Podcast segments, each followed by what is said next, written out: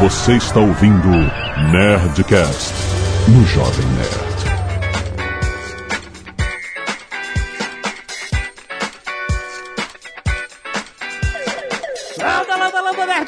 Aqui é Alexandre Ottoni, Jovem Nerd, e o melhor momento da minha vida empresarial foi quando a gente saiu do vermelho, finalmente.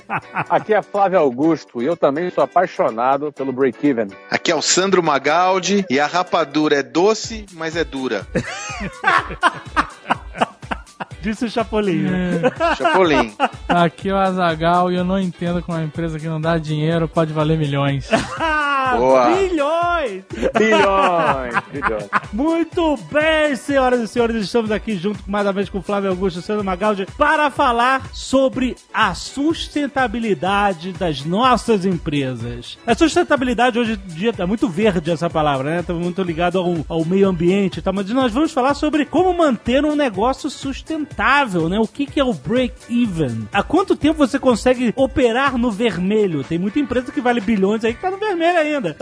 o que, que é o return over investment? Como você vai fazer com que a sua empresa não coma os próprios recursos até definhar e morrer? Vamos manter as nossas empresas vivas e sustentáveis, certo? É isso aí, vamos nessa. Olha aí, tá demais. Nem escrevi.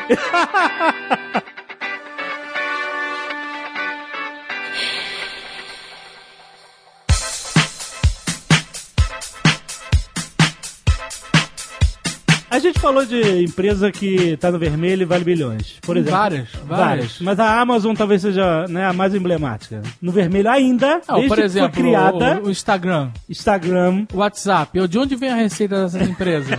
Elas têm gastos. Sim, é, hoje é tudo Facebook, né? Esses dois casos que você Sim, mas, mencionou. mas não sei se elas fazem parte do grupo, são empresas separadas. Mas antes... Mas até antes da aquisição, Elas foram compradas pelo Facebook, mas mesmo antes de serem compradas, o Instagram, como exemplo que o Azagal acabou de dar agora, ele foi comprado por um bilhão de reais e não tinha sequer um real de faturamento. não é? Agora que eu, eu- eu também tenho uma conta lá no Geração de Valor no Instagram e vejo que de vez em quando aparece alguma coisa patrocinada, eles estão começando a monetizar. Isso. Mas a questão é o seguinte, ó, como é que uma empresa, acho que essa é a pergunta que você está fazendo, né, Dave? Como é que é uma empresa que não tem faturamento, ou seja, que está no vermelho, né? Ela tem vários funcionários, paga ali a- aquele pessoal todo, ou seja, dá prejuízo todo mês. Como é que pode uma empresa que dá prejuízo valer um bilhão de reais? Né? Então, eu queria aproveitar e vou- de- deixa eu pegar uma carona disso aí e já, já explicar um pouquinho pro pessoal. né? É verdade, a empresa dá prejuízo, a empresa está no vermelho, porém, o mercado, ele entende que por ela ter milhões de usuários, usuários ativos, usuários fiéis, que existe a possibilidade de, no futuro, essa é a palavra-chave. A palavra-chave para avaliar uma empresa é futuro. Uma empresa ela não vale pelo resultado que ela tem hoje, ela vale pelo resultado que o mercado projeta e acredita que ela terá no futuro. Ou seja, se você tem milhões de usuários no Instagram e existe um plano, um projeto de você monetizar o engajamento desses usuários nesta plataforma e o mercado avalia este projeto e acredita nessa ideia, ele vai monetizar pelo que ele acredita que vai dar de lucro no futuro. Ou se essa empresa der prejuízo a vida inteira, não vale nada. Sim. Agora, como o mercado acreditou que ela vai dar muito lucro no futuro, eles projetam esse lucro para o futuro e trazem para o valor presente, descontando a taxa de risco, risco do país, é, uma taxa de juros, traz para valor presente e está aí a avaliação de um bilhão de reais. Isso de dólares, aliás, né? Isso é a parte mais tangível de uma avaliação. Tem a parte mais intangível, por exemplo, se uma empresa acredita que uma determinada empresa também representa uma ameaça para o seu plano futuro, este custo de oportunidade também pode ser agregado na avaliação dessa empresa. Ah. Não sei se é o caso do Instagram também, que é uma plataforma de foto. De repente o, o Facebook achou que isso pudesse também representar uma ameaça e, obviamente, isso tem um fator que se agrega na avaliação. Ou seja, é um fator matemático e existe um fator circunstancial relacionado a uma possível ameaça que uma determinada empresa pode representar. Ou seja, essa empresa que compra, ela é como se ela estivesse criando uma espécie de reserva de mercado. Então isso tem valor também. Mais ou menos o que a gente fez com o MRG, né? A gente.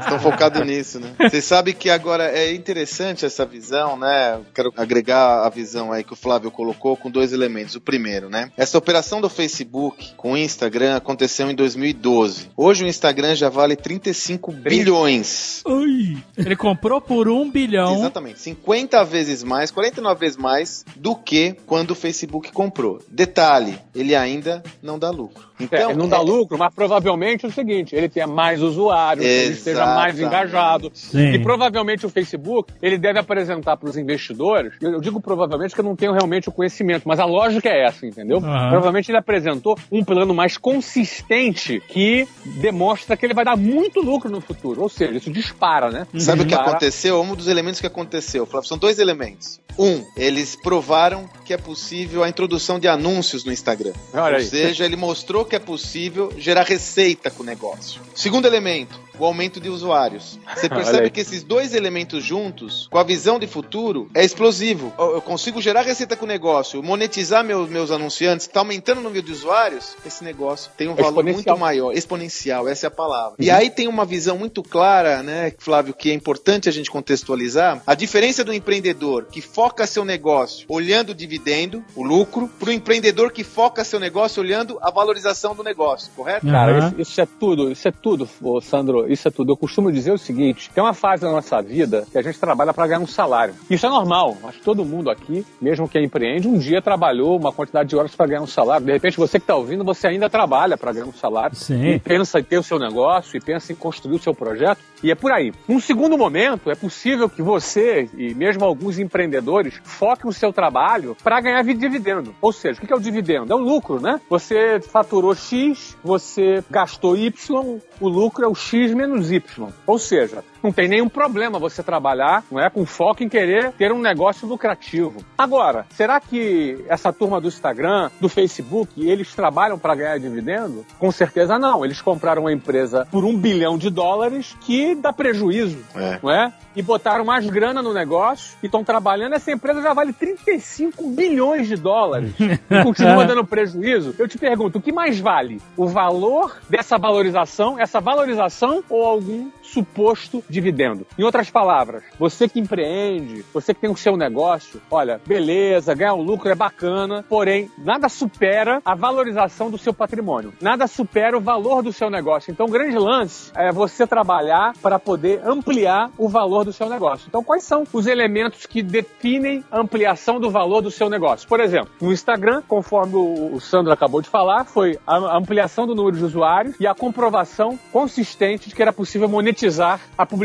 para esses usuários. Certo. Esses dois elementos fizeram com que o Instagram saltasse de 1 bilhão de valor para 35 bilhões de valor. Uhum. Então, quais são os elementos que podem definir a ampliação do valor do seu negócio? Será que realmente você está trabalhando pelo valor do seu negócio? Ou você está trabalhando para pagar as contas no final do mês? Onde será que está a tua visão? Será que a tua visão está no, no dividendo para você pegar aquela graninha e comprar um carrinho novo? Ou quem sabe a tua visão está em fazer o seu negócio sair de 1 ou 2 ou 3 milhões de dólares para custar 200 ou 300 milhões de dólares? é? Exato. Ou seja, identificar isso é o grande lance. Porque quanto mais longe o empreendedor enxerga, mais longe as estratégias serão criadas e, e, e maior, maior vai ser a sua chance de construir um negócio vitorioso. Então, para concluir, é muito melhor, melhor do que trabalhar por um salário, ou melhor do que trabalhar pelo dividendo, é trabalhar para ampliação do valor do seu patrimônio, do valor do seu negócio. E aí tem um elemento, né, Flávio, agregando ainda essa observação, que é o seguinte: como isso se tangibiliza na prática? Quer dizer, como isso acontece na prática? Vou dar um exemplo do Eloy Dávila, né, o fundador da Flytour, um dos estudos de caso lá do meu CS.com. Uhum. O Eloy comenta, até hoje, que toda receita proveniente da empresa, ele reinveste na empresa. Então ele comenta, puxa, quando eu comecei a ficar mais forte, eu podia comprar um carro do ano, podia comprar até um certo conforto para minha família, mas não. Eu tirava o mínimo necessário como dividendo Uhum. e investia o restante aonde? Na empresa. Sim. Porque ele estava interessado na valorização da empresa. Você sabe quanto fatura a Flytour hoje? 4,7 bilhões de reais. Bilhões. Bilhões. Bilhões. Ele vale- comprou American Express Travel.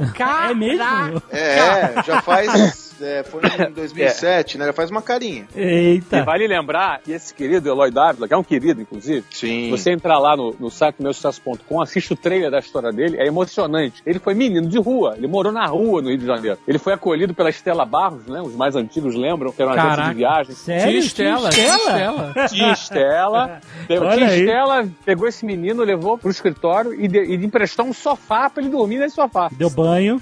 Então, esse Ensinou menino... ele a falar. Aliás, é vovó Estela, viu, gente? Vocês estão por fora. É vovó Estela. Vovó Estela. A tia era Então, tia ele- Augusta. Tia Augusta. Olha aí. São muitos parentes distantes. Ensinou ele a falar, a falar. Ele era um adolescente. Pô, esse garoto hoje fatura 4,7 bi. Caramba. Proprietário da Flytour, maior agência de turismo corporativa do Brasil, comprou American Express Travel, com lojas no mundo inteiro, né? Ou seja, é fantástico. Agora, esse cara, conforme o Magaldi falou, ele não assaltava a própria empresa. Desculpa Uhum. o termo, mas muitos empresários assaltam a própria empresa. Uhum. Não é? Sim, é verdade. Eu- Isso é verdade. A melhor política é o seguinte, ó. Dono pobre, empresa rica. Isso aí. Isso aí. Infelizmente, muitos fazem donos ricos, empresa pobre. Aí essa empresa, ela não alavanca o seu valor. ela verdade. não cresce, ela não alavanca o seu valor. Já que ele tá é? falando de Então- sustentabilidade, né, Flávio? A galinha dos ovos de ouro, o cara mata. O cara mata. Ele mata a galinha dos ovos de ouro. Então, já que a gente tá falando de sustentabilidade corporativa, essa é uma boa reflexão. Como você mantém a sua empresa saudável ao longo do tempo, de modo que ela se torne sustentável para você, É uma boa resposta. É o que a gente está falando aqui, né, Sandro? É foco no valor da empresa. no valor. Foco no valor da companhia, da companhia. Aí muitos podem falar assim, pô, Flávio, mas a vida é curta, a gente não pode aproveitar. Cara, claro que pode aproveitar. Pode não, deve. Mas deve numa proporção. E se a proporção ainda não permite você aproveitar como você gostaria, daqui a alguns anos, dois, três, quatro, cinco anos, você vai aproveitar como poucos no mundo aproveitam. Olha aí. Falou quem sabe. Falou quem tá aproveitando. Ô Flávio, deixa eu dar um exemplo que vale a pena a gente exemplificar, para não ficar parecendo que a gente está falando sob hipótese. Nosso amigo Ari Kozer, que a gente já comentou aqui no podcast. O Ari hoje, ele até estava com ele nas- no, no mês passado, em abril, fui vou jantar com ele, almoçar com ele, ele falou, Sandra, eu vou dar uma emendada no feriado. Ari, fundador do Fogo de Chão. Isso, o Ari é o fundador do Fogo de Chão. Ele começou como garçom no Fogo de Chão. Hoje ele é dono da, do NB Steak, da Maremonte e vendeu Fogo de Chão por 400 milhões de dólares. E eu fui almoçar com ele lá no NB. Ele falou: Sandra, eu vou dar uma emendadinha no feriado. Né? Eu falei: Que feriado, Ari? Ele emendou o feriado do começo de abril com o do dia 21 de abril. Sabe que feriado?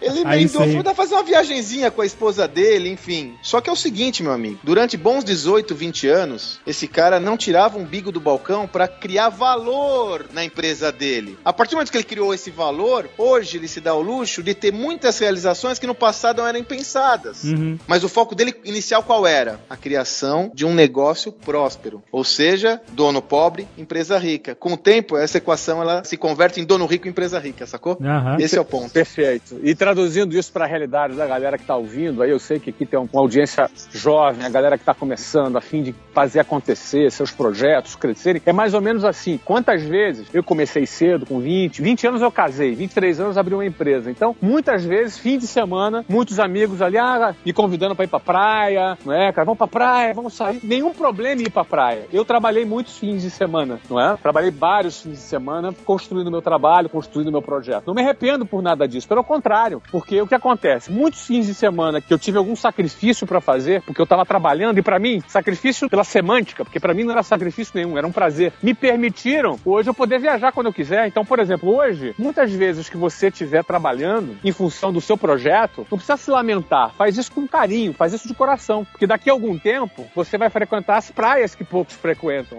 qualquer praia do mundo, você entendeu? Você vai poder fazer como o jovem nerd, vai viajar o mundo inteiro.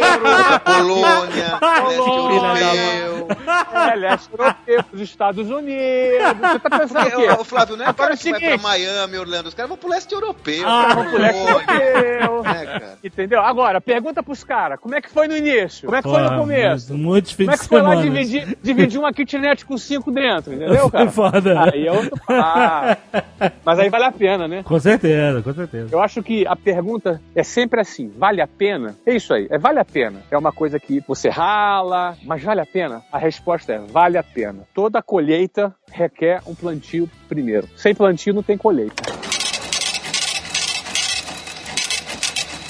A gente comentou no início do programa sobre duas startups que foram adquiridas uma grande empresa que foi o Facebook, né? É, duas startups sendo o WhatsApp ou o Instagram. Uma das coisas que também reflete no valor da empresa é o faturamento da empresa. Se ela tem muito faturamento, ela também vai valer mais. Mas isso não se aplica às startups, que normalmente começam com uma ideia, com pouca gente trabalhando. Eu acho que o, quando o, o WhatsApp foi comprado, ele tinha uns 100 funcionários, não foi? Isso, sem funcionários. E normalmente realmente ele tem que se sustentar, por exemplo, o WhatsApp, a realidade dele é a realidade de muitas startups. Tem uma ideia, tem um negócio que está provando que funciona e não tem faturamento, não tem como pagar os 100 funcionários. Aí que é a questão. Enquanto ele não tem faturamento, ele está comendo seus próprios recursos, sejam eles quais forem, aposentadoria de alguém, FGTS, FGTS, cheque especial, cheque especial. Opa, isso é comigo, hein? empréstimo do Banco do Brasil.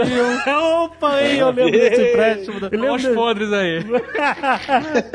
Mas, então, aí o, que acontece? Cada um tem que se virar no início, supondo que não existe um, um investidor anjo, alguma coisa assim. Cada um tem que se virar no início pra aprender como sustentar a sua empresa até o momento em que ela ou vai ter faturamento, ou você vai ter um sócio novo entrando com um investidor, ou etc. Como é que a gente sabe o quanto que a gente pode. Sabe, quanto tempo eu posso navegar nesse mar vermelho de contas a pagar, né? é, até que eu possa, sabe, ou desistir ou perseverar. Eu acho que. o- Como é que é, Flávio? Você fez uma comparação uma vez? É, a diferença de você ser perseverante de, de cabeça dura, né? É, ou qual é, qual é você que eu estou sendo teimoso ou estou sendo Teimoso ou perseverante? Exato. É, vamos lá. Então eu vou dividir em duas partes essa pergunta, porque eu- a prim- uma eu vou responder a primeira e depois eu chamo o professor Magaldi aí para responder. Opa, manda lá. né? Que a primeira parte você falou. Vou começar do final. Em primeiro lugar, como é que eu vejo a diferença entre o cara teimoso do cara perseverante? Quando você está sendo teimoso e quando eu acredito que alguém está sendo perseverante? Em primeiro lugar, é o seguinte: se você está realizando um trabalho num segmento onde tem várias pessoas dando certo, várias pessoas produzindo, várias empresas realizando, ou seja, fica provado que aquele terreno é fértil. Se o terreno é fértil e eu não estou tendo resultados, o problema sou eu. E se o problema sou eu, eu vou perseverar. Eu não vou aceitar esse limite. Eu vou buscar me qualificar, vou buscar informação, vou buscar testar uma outra estratégia, não é? Ainda que isso me custe queimar um pouco mais de lenha, né? Ou seja, botar, uma-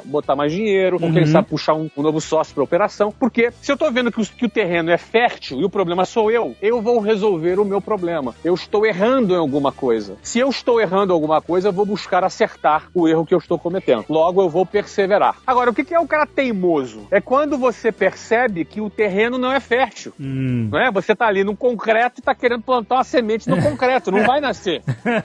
Exato. O cara tá ali, não, eu sou positivo, eu sou um cara positivo, vai dar certo, vai dar certo. Vai dar certo nada, amigo. Você tá, no- você tá plantando no, no concreto. Aham. Plantar no concreto, você está sendo teimoso. É verdade. Ou seja, o problema não está em você, está no terreno. Então essa é a diferença do teimoso. Agora, a primeira parte da pergunta, Magaldi, é contigo, né? Como é Bora. que aquela questão mais do break-even, como é que você sabe, né? Até que ponto você pode chegar do ponto de vista de ficar bancando a tua operação? É, explica rapidinho o que que é o break-even, esse termo em inglês. O break-even é o ponto de equilíbrio, né? É quando na sua organização equilibra as despesas com a receita. É evidente que, via de regra, quando você lança uma organização, você tem mais despesas do que receita. Sim. Né? Então, o break-even é quando você consegue gerar um volume de receitas o suficiente para você equilibrar a sua organização. Ou seja, não é necessário mais investimentos na organização. E é uma delícia quando chega, né? É. Oh, Bom, não, e aliás, né, Flávio? Primeiro é mês no né? É. Nossa, é, é lindo, é lindo.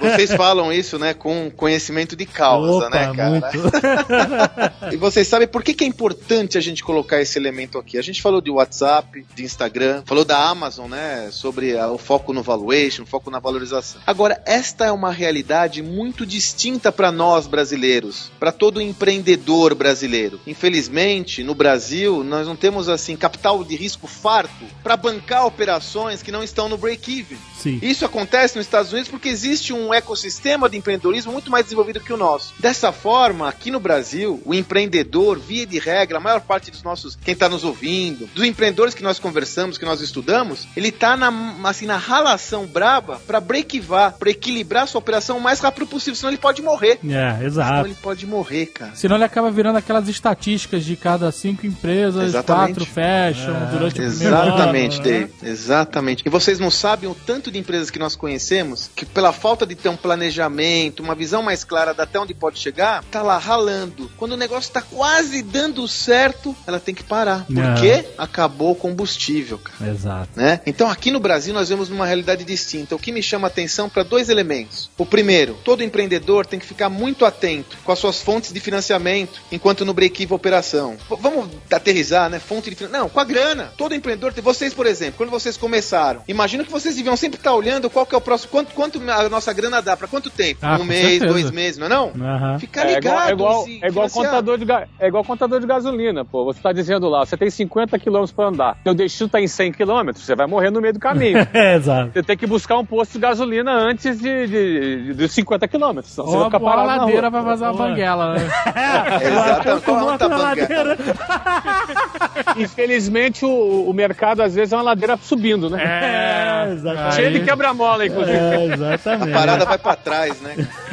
E aí o que acontece é o seguinte: qual que é o melhor dinheiro pra você conseguir subsidiar a sua operação? O dinheiro do cliente, pô. Claro. Por isso a importância de você ficar olhando venda de uma forma paranoica. Porque quando você Cara. consegue gerar receita por meio do seu produto ou serviço, vendendo ele pro cliente, é a melhor forma de você financiar a operação, correto? Sim, sim, eu sim. parênteses, Magaldi. E aí, Manda cara, muito empreendedor aí por experiência de anos, a gente tocando empreendedores, formando empreendedores. No meu caso, meu negócio era franquia, então treinava e formava empreendedores que tinham que alcançar o seu break-even. A gente trabalhou com mais de 600 franqueados ao longo de muitos anos. E é aí que muita gente se perde, porque o cara às vezes está ali cuidando do produto, cuidando da, da lojinha, administrando na sua salinha com ar-condicionado. E às vezes o cara perde a visão do combustível e ele deixa de buscar esse financiamento com o seu próprio cliente. Como é que você faz o seu cliente financiar o seu crescimento? Vendendo para ele. Sim. É Claro. assim que você faz. Não tem outra forma. Você tem que vender, não é? Ou você vai se financiar vendendo, ou vai se financiar pegando empréstimo, ou vai se financiar vendendo um pedaço da sua empresa para um investidor que vai entrar botando dinheiro para ser teu sócio. Pois é. não é? Um investidor nem sempre você vai encontrar, né? Ou você não vai ter ainda experiência para poder vender o teu negócio para alguém, ou alguém não vai acreditar em você. E tem outra coisa, talvez você não encontre um bom investidor. Ixi, isso é uma outra coisa. Mau investidor às vezes é terrível, mau sócio é terrível, não é? Melhor nenhum sócio do que um mau sócio, né? É, Exato. É, Eu, eu costumo dizer que sócio que não trabalha é mais caro que juros de banco. Então, às vezes, é melhor pegar um empréstimo. Eu, por exemplo, peguei empréstimo do cheque especial, 12% ao mês, era uma loucura, era, mas era a grana que eu tinha disponível. Aham. Aquilo ali financiou talvez 10, 15% do meu início, mas o resto foi vendendo. Sim, sim. Então isso aí é perfeito, Magaldi. Pô,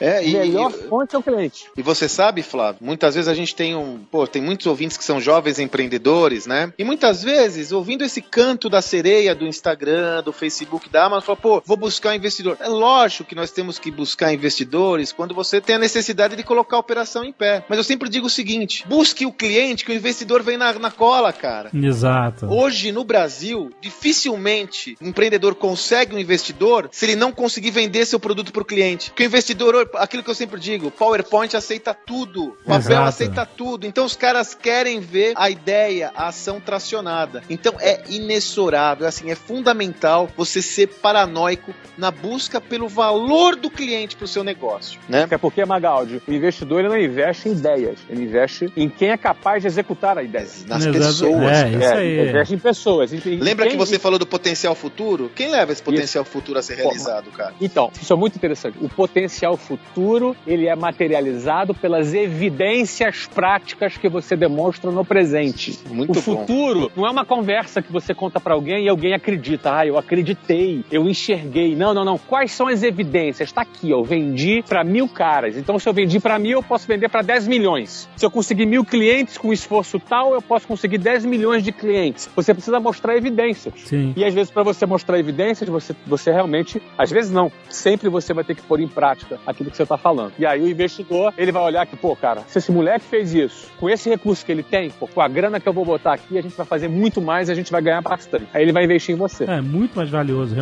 você mostrar que sabe o que tá fazendo. Mostrar que sabe que, que o que você tá fazendo tem algum resultado, né? Porque é assim que você se mostra pro mercado. Por exemplo, a gente já teve um monte de gente que fala assim: olha, Jovem Nerd, eu tenho uma ótima ideia de fazer um excelente aplicativo pro Jovem Nerd, ou um jogo pro Jovem Nerd, alguma coisa assim. E a maioria das vezes é muita é a pessoa que realmente está bem intencionado, tem muitas ideias boas, mas ele não tem nada para mostrar, entendeu? Exato. Aí eu falei, como é que eu sei que isso não é uma ideia que o cara tá empolgadão e, e não vai saber entregar? Como é que eu sei a diferença de um cara que simplesmente vai meter a cara e vai entregar, É, o entendeu? cara precisa sentir confiança, né? É, é, vendo algo que ele já fez, entendeu? Vendo algo que ele fez e funcionou. No caso do jogo, me mostra um jogo maneiro que você fez, entendeu? Então é muito mais fácil você pegar a sua a ideia da sua empresa, botar em prática, nem que seja em um microcosmos, Exatamente. mas você mostrar que nesse microcosmos ela funcionou, do que você simplesmente chegar lá, olha, eu tive uma ideia aqui, quem quer investir nessa ideia? Porque eu não sei se o cara vai entregar, entendeu? Eu não sei se ele é competente. Verdade. Agora, se ele prova que o trabalho dele deu resultado, você já tem como fazer o evaluation de como seria esse cara no futuro, com mais combustível, com mais gente ajudando, com, entendeu? Com mais recursos. Você já sabe como é que é a base do protótipo do sistema dele. Agora bota recurso pra ele funcionar. É muito mais prático assim. É por isso que quando você dá certo no seu primeiro negócio, é muito mais fácil dar no segundo. É Porque verdade. Você, exatamente. Muito porque bom, cara. Você abre a boca, olha, eu vou fazer esse projeto. Tem 10 investidores querendo entrar. E você vai dizer, agora eu não preciso. né? É, Exato. exato. Aí, aí inverteu o negócio. Exatamente.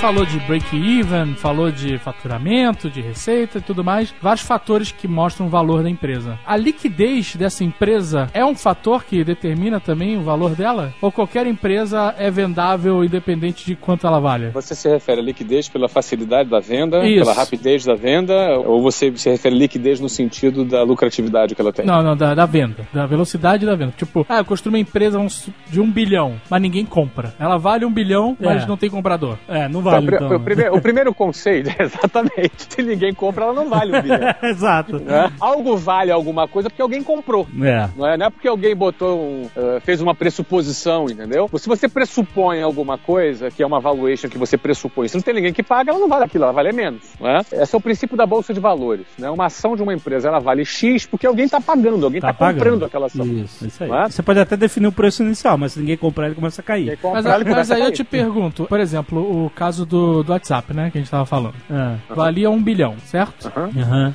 Alguém pagou um bilhão, então realmente valeu Valia, é. um bilhão naquele momento. É isso aí. Hoje vale 30, sei lá, 35 bilhões. É uma estimativa, né? Ninguém comprou, ninguém É. pagou.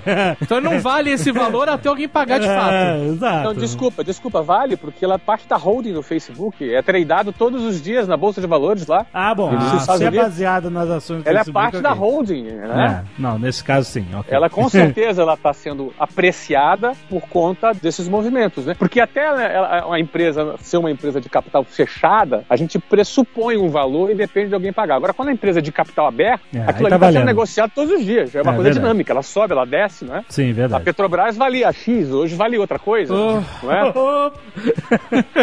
É bom nem falar o número, Flávio, porque como demora um pouco pra ir pro ar o podcast, Pode É, mudar de pode novo. feio. Pode nem existir mais se bobear. Claro, o, dó- o dólar há três anos atrás era 1,56, hoje Ô, passou de não 3. lembra disso, cara? Pelo amor de Deus. Vamos voltar pro tema da, da aula. O mercado é assim, entendeu? Olha, eu conheço um cara, um amigo meu pessoal, não vou falar o nome dele, nem o nome da empresa dele. Ele teve uma oferta há seis anos atrás para comprar a empresa dele por 400 milhões de reais. Aham. Tá? E ele avaliou aquela oferta e ele considerou que não, não tinha interesse nessa, nessa venda. Achava que ele poderia vender o negócio dele por um bilhão e não, não aceitou 400 milhões de reais. Ele avaliou o potencial da empresa, o faturamento, que ela poderia crescer no período X. Exatamente. Né? Baseado no que ele conhecia do negócio, conhecia do mercado, e ele não aceitou. E a empresa hoje, ele, se quiser vender por 40 milhões de reais, ele teria dificuldade de vender. Porque o mercado mudou, a empresa performa menos. E o que se projeta pra frente é nebuloso. Pode até Aham. dar certo, mas pode ser que não dê. Aham. Então é muito difícil alguém pagar mais do que 40 milhões. É, Ô Flávio, 40 o, milhões. o- o próprio setor petrolífero, né, Flávio? A gente falou da Petrobras, mas todo o ecossistema, se você lembra qual era o- a corrida do ouro no passado, né? Porque se Uhum. acreditava que esse setor todo ia crescer exponencialmente, né? Não, Tem que contar que hoje- o petróleo valia, é, o barril valia 150 dólares, É, hoje vale né? 50. É. Tudo muda no mercado, não existe estabilidade. Então tem um pouco do feeling do, do, do empreendedor também, de, né, da hora certa de vender, né? Então eu acho que existe um, um fator mais científico, digamos assim, matemático, que é o mercado, que é o que ele tem hoje. E existe um pouco da leitura que o empreendedor tem do mercado em relação ao futuro, Aham. para ele entender qual é o timing para ele entrar num negócio, para ele sair do negócio, entendeu? No Brasil, infelizmente, às vezes as pessoas associam a venda de uma empresa como se fosse um fracasso, entendeu? Isso é bem comum, na verdade. muito comum, né? Eu lembro que eu vendi a minha empresa, teve gente que chegou pra mim e perguntou, pô, cara, algum problema? Aconteceu algum problema? Não, cara. A hora de vender uma empresa é quando ela tá em alta. E a hora de comprar, quando ela tá em baixa. É, exatamente. É muito simples. Quando você vai num shopping e tem uma promoção de desconto, você faz o quê? Você vende ou compra? Você compra, não é? Se tá mais Aham. barato, é hora de comprar, não é? Se a coisa tá em alta, aí é hora de vender. Então, é importante entender isso. Agora, o que que é alta? Qual é o momento dessa saída para você realizar? Porque o que que é uma venda de uma empresa? Você antecipa, geralmente, no meu caso, eu antecipei cerca de 11 anos de lucros futuros trazidos para valor presente, não é? Aham. Então, como é que é? Como é que é isso? É como você ganhar 11 anos de vida. Você trazer para o presente o resultado de 11 anos. Exato. Quanto vale isso? E é engraçado porque a empresa que você vendeu, vamos supor, por um bilhão, vamos botar aqui um valor, um milhão, vamos falar um valor redondo. Ela na sua mão poderia valer, vamos supor, depois de 10 anos, 11 milhões, mas talvez na mão de quem comprou, com os recursos que ele está aportando na empresa, ela passa a valer 30. Sim. E você não precisa se amargurar por conta disso, né? Não, você não, saiu no não, momento certo pra você, né? Não, você saiu, você está realizando, você está realizando um investimento ali. E no meu caso, por exemplo, eu, eu, eu vendi porque eu, eu, sou, eu me considero um construtor, não é? Isso é muito importante, é uma decisão pessoal, muito pessoal. Eu me considero um construtor. Eu não me considero um síndico, compreende? Então eu construo prédios, depois que ele está pronto, esse prédio não precisa mais de um construtor, ele precisa de um síndico. E aí eu vou construir outros prédios. Então eu me sinto um construtor de projetos, né? Meu sucesso.com, que já está tendo, graças a Deus, um grande sucesso aí, é um projeto que nós estamos construindo, não é? O próprio investimento no futebol nos Estados Unidos, que é um case que nós estamos construindo lá na América, de implantar o futebol lá nos Estados Unidos. Ou seja, eu me considero alguém que gosta de construir. Então é muito importante cada pessoa entender qual é o seu papel, não é? Entender qual é a sua função. É, a chance de você ser mais feliz é muito maior, porque você vai realizar o melhor do seu melhor, né? E o melhor do meu melhor é construir. Ser síndico não é o melhor do meu melhor, talvez seja o melhor do meu pior, né? Eu não sou lá o cara mais organizado do mundo, né? Eu não sou o cara mais meticuloso do mundo, Aham. mas eu sou um cara que tenho ideias, que eu crio modelos de negócio, que eu enxergo saídas, eu considero que eu consigo enxergar as coisas um pouco mais à frente. Essa é a minha visão de mim mesmo, eu posso estar enganado. Uhum. Baseado no que eu acredito, que é a minha própria característica, eu prefiro construir novos negócios. Isso foi determinante para eu vender. Sandro, a gente mencionou é, o valor que tem é, a venda, por exemplo. Se você tem uma empresa que tem um produto vai vender diretamente para o consumidor ou até mesmo para outro business, você tem que estar preocupado com esses números porque isso definitivamente vai sustentar a sua empresa. Esse valor vai definir o break-even. Só que para a gente conquistar esse cliente também existe um custo. Isso. E aí a gente entra em ROI, né? Que é o Return Over Investment, que é uma conta que a gente pode fazer para saber quanto custa trazer um cliente novo pro nosso negócio, né? Como funciona isso? Perfeito. O, o ROI ele foi fartamente utilizado e até hoje ele é muito relacionado a retorno sobre investimento publicitário. Uhum. Tanto que essa terminologia é muito usada em publicidade, né? Então, é muito usual falar qual foi o ROI dessa ação, Uhum. né? Então, qual foi o retorno sobre o investimento dessa ação? No final do dia, quanto custou cada cliente que eu trouxe por essa ação? Então, fiz um anúncio na televisão, fiz uma campanha de mala direta, fiz é, é, uma ação de e-mail marketing, né? Quanto custou cada cliente dessa ação, né? Qual foi o meu retorno sobre o investimento que eu fiz? Fazendo uma conta aqui em condições normais de temperatura e pressão, você poderia calcular que você gastou 5 reais para trazer cada cliente e cada cliente desse acabou trazendo 10 reais para sua empresa. Exato. Ou seja, você teve um return over investment o dobro. O dobro, É. dois,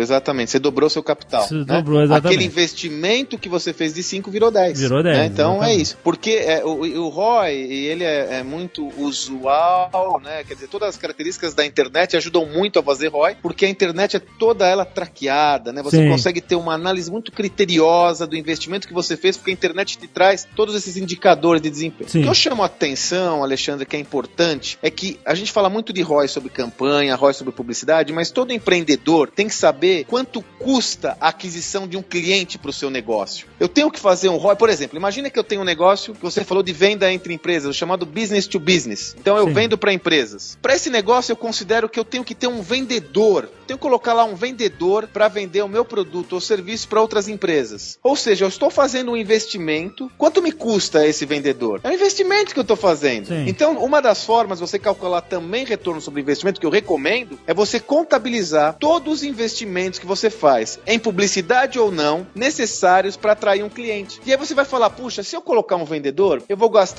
sei lá, com encargos, tudo vai me custar 5 mil reais. Vale mais a pena eu colocar um vendedor ou vale mais a pena eu fazer um investimento em propaganda pro meu telefone tocar? Percebe? Uhum. Pode parecer óbvio, Alexandre, Azagal, né? Mas usualmente o empreendedor acaba não fazendo essa conta. E isso pode ser fatal, que ele pode ter um negócio maravilhoso, só que quando ele vai na prática, ele vai ver que o custo de captação de clientes para ele é muito alto. Exato. Ou seja, ele não consegue conquistar o seu break-even, seu ponto de equilíbrio, porque ele vai gastar muito dinheiro para atrair clientes. Vai então, ficar mais assim, tempo no vermelho. mais tempo no vermelho. É precisa ver se ele tem fôlego, né, Flávio? Vai Porque ver, às tem que vezes ver ele se ele fala, tem cara, oxigênio. O empreendedor faz isso às vezes porque ele confia muito na intuição dele. É Ah, claro que a isso intuição é importante. Mas uma continha simples não custa nada fazer. né?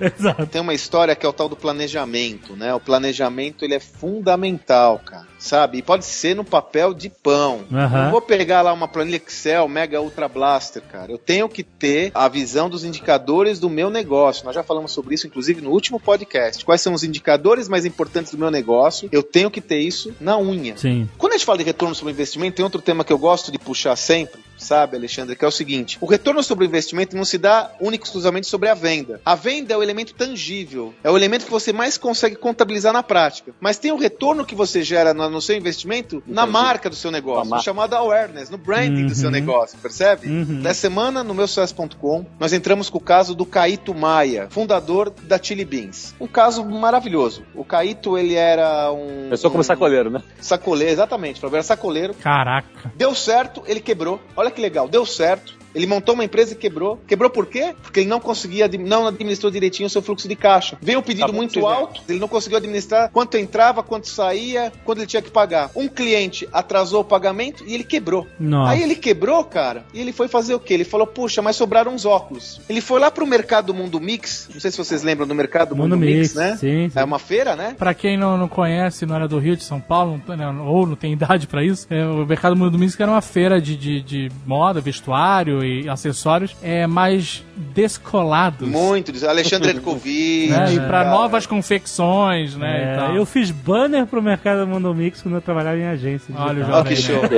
Olha lá, entregando a idade. Aí o que acontece?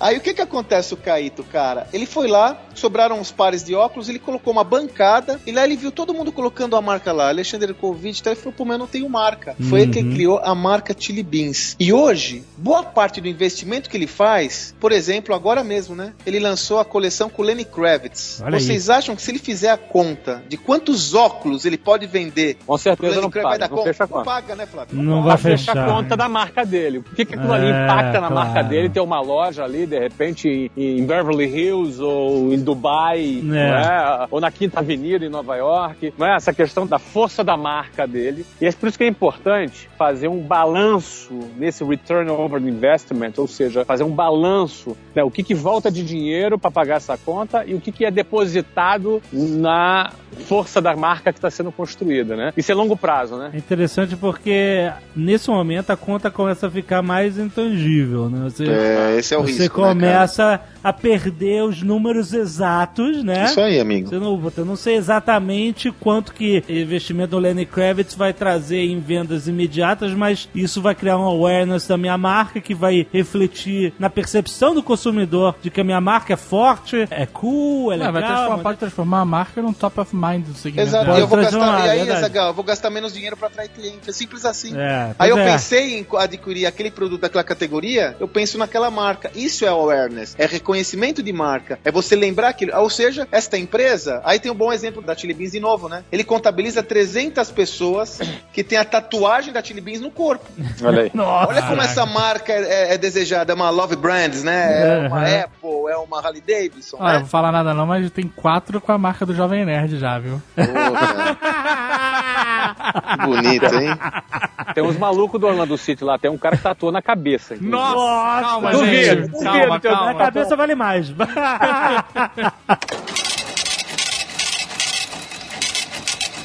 Agora, aproveitei que eu falei do Orlando City, deixa eu dar um exemplo muito interessante da aplicação prática do conceito de ROI, tá? Que pode aí dar mais um exemplo para quem está ouvindo. O ROI ele serve não, não somente para coisas pequenas, esse conceito do retorno sobre investimento, para você calcular quanto custa uma, uma sua única venda, né? Ou quanto custa o retorno sobre investimento do seu negócio ou do seu investidor, retorno do investimento do investidor, porque é nisso que ele vai pensar, ele vai pensar no retorno sobre o investimento dele. O Marco Gomes usa ROI pra tudo. Ele outro dia, ah, cancelei a TV a cabo porque não tá dando ROI.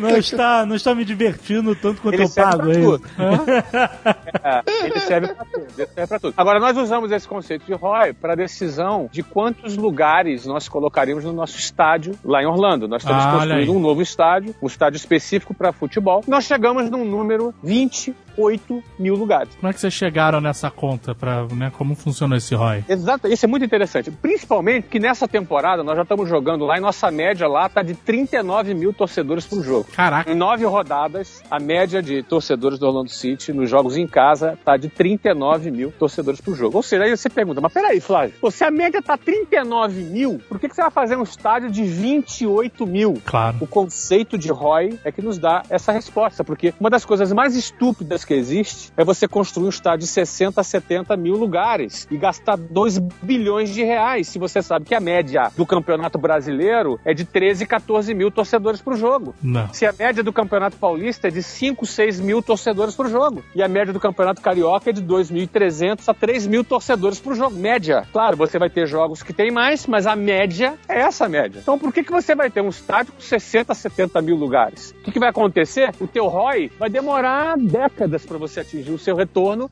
sobre o investimento. Você vai gastar muito numa construção de um Você vai estádio gastar aqui, né? muito na construção e você vai ter pouco faturamento médio. Você nunca deve fazer a conta pelo pico, você tem que fazer a conta pela média. Claro. Ou seja, se eu tenho uma média de 39 mil torcedores, e olha que quando a gente decidiu os 28 mil, a gente não sabia ainda que teria a média de 39 mil.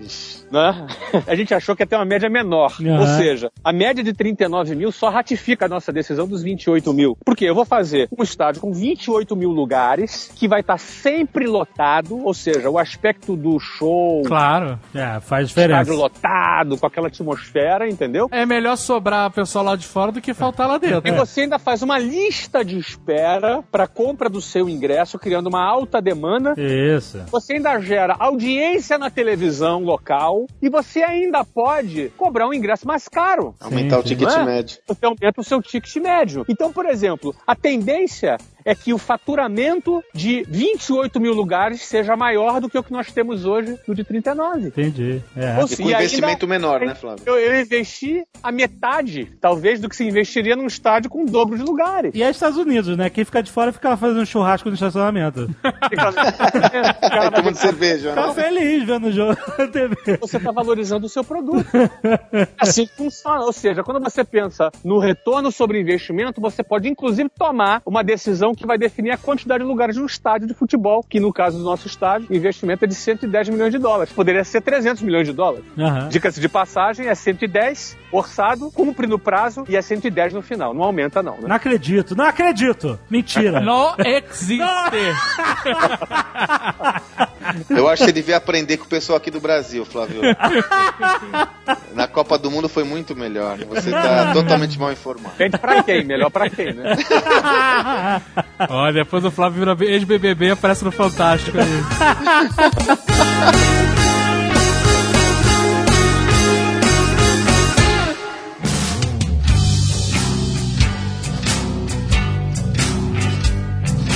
Agora, como as pessoas vêm aqui na, na vitrine do Nerdcast, e como a gente sempre fala, todos os Nerdcast empreendedor estão sendo oferecidos pelo meu sucesso.com. E muita gente vem perguntar pra mim, pra perguntar pra você, pergunta pra Zagal e tal. Tem gente que ainda não entendeu exatamente o que, que é o meu sucesso.com, qual é o público-alvo, se o meu sucesso.com seria certo pra ele. Sabe, as pessoas têm essas dúvidas que são muito naturais antes de você assinar qualquer serviço. Explica um pouco como é que funciona, Flávio. Ó, em primeiro lugar, o meu sucesso.com é o melhor ROI da face da Terra.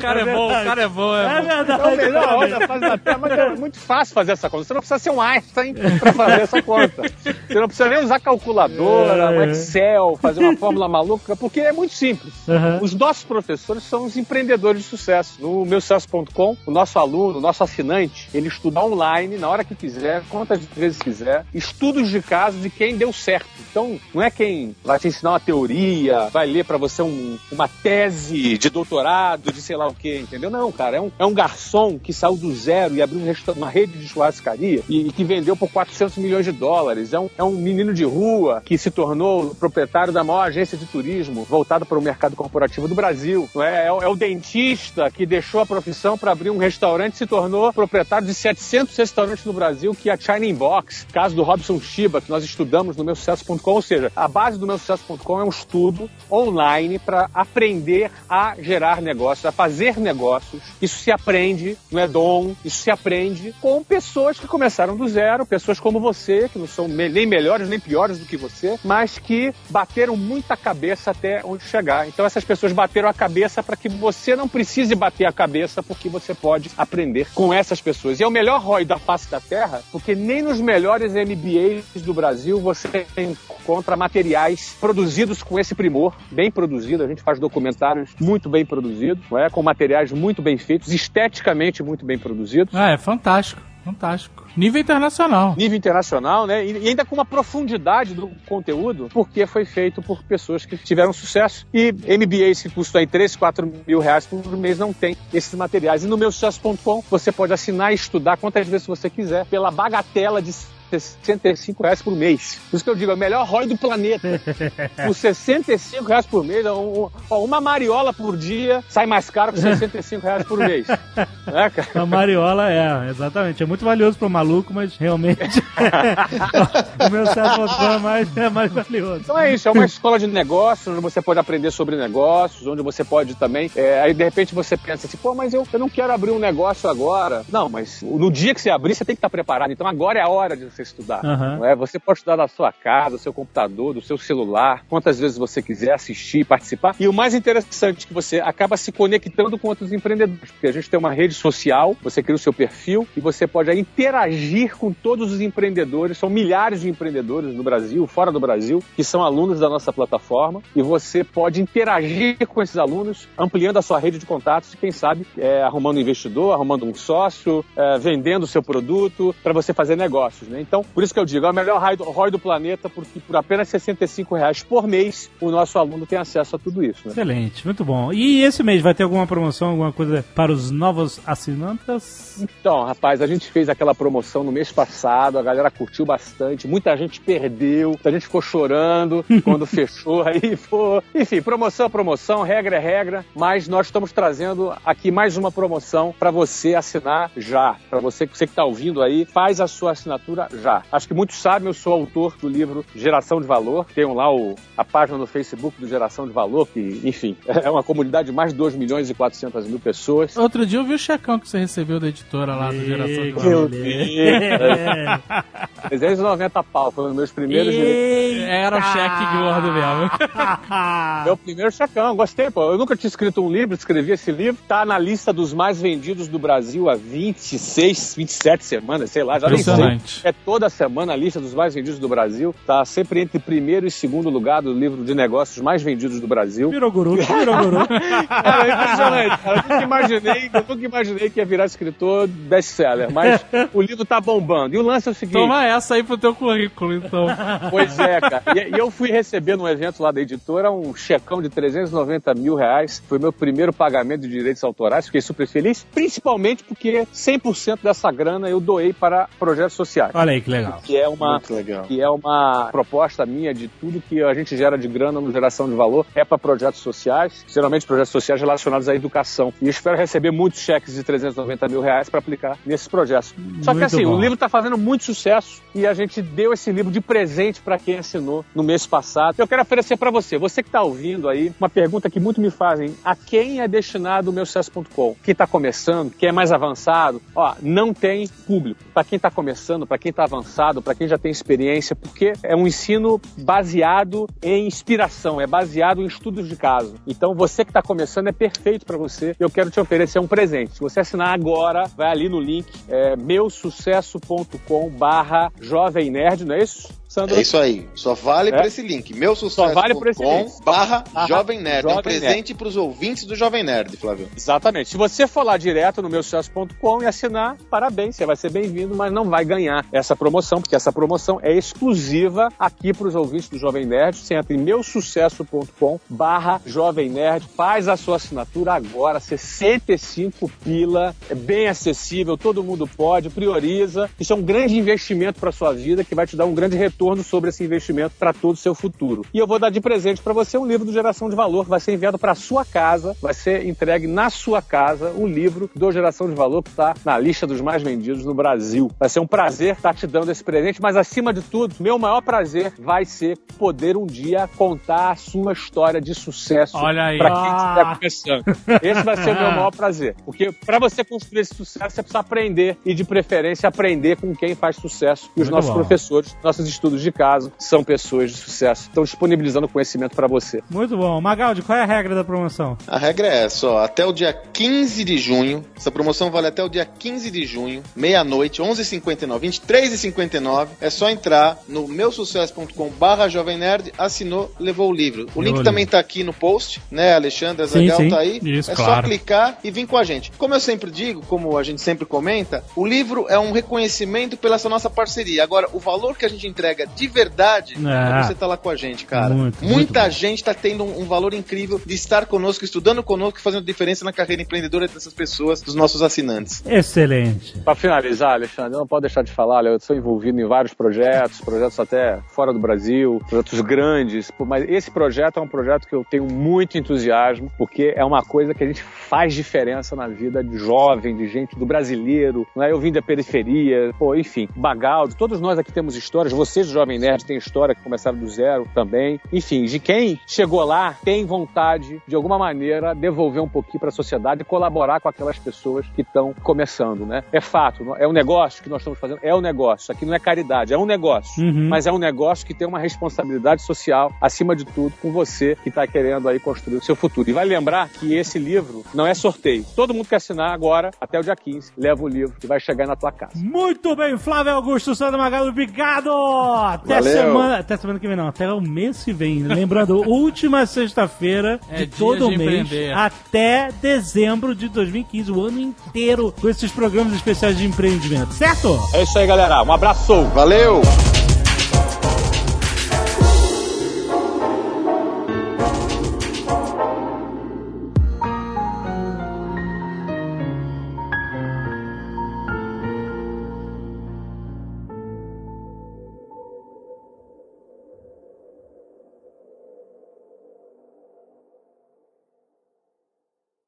Este Nerdcast foi editado por Radiofobia, podcast e multimídia.